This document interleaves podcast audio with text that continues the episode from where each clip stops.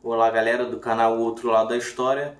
Estamos começando finalmente de maneira oficial o nosso canal, né? Eu já tinha colocado aqui o vídeo de abertura, eu já tinha deixado dois vídeos de piloto, mas agora vamos começar para valer.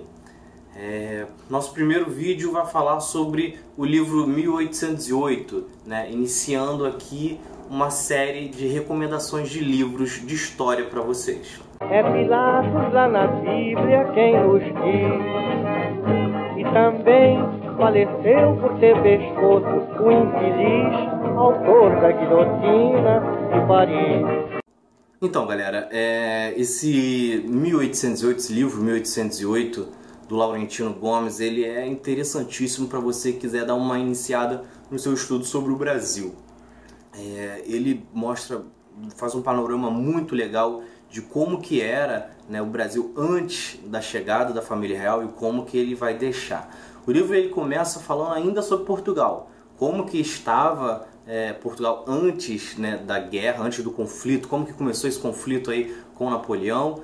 É, mostra inclusive que Portugal tinha chances de vencer né, Napoleão sem precisar fugir, isso é uma coisa que não é ensinada muito na escola, né? Você parece que acompanha como se fosse a única forma de Portugal se livrar da derrota, da dominação, era fugir. Não, não é exatamente isso. É, você vai ver a, a, a vinda né, da família para cá, você vai ver a personalidade de Dom João, a de Carlota Joaquina, você verá como que o casamento dos dois sempre foi um desastre.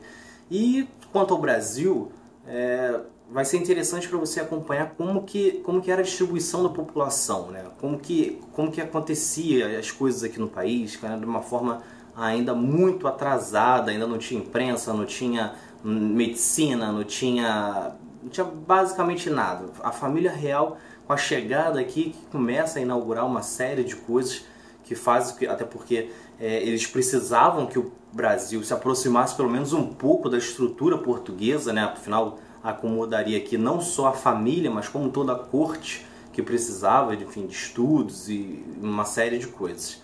É, por fim, o livro ele mostra também como que os portugueses se sentiram abandonados, né? Isso é uma coisa que também você não acompanha na escola, no estudo convencional.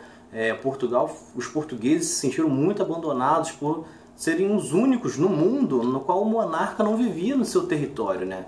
Dom João estava a quilômetros de distância e, e, parecia, né, no caso, que até que Portugal era como se fosse uma colônia brasileira nesse sentido.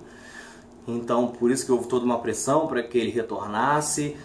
E quanto ao Brasil, você verá o que ele deixou, né? Quais foram as transformações, qual, qual foi o avanço da dívida no país, qual foi o, o aumento do número de escravos né, para satisfazer toda essa corte imensa que estava aqui e que basicamente não, não fazia serviço de trabalho braçal, ainda mais num, calor que era aqui no Brasil.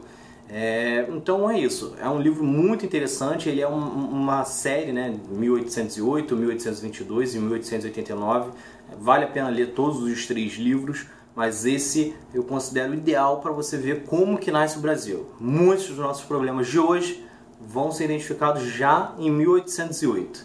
Então, boa leitura.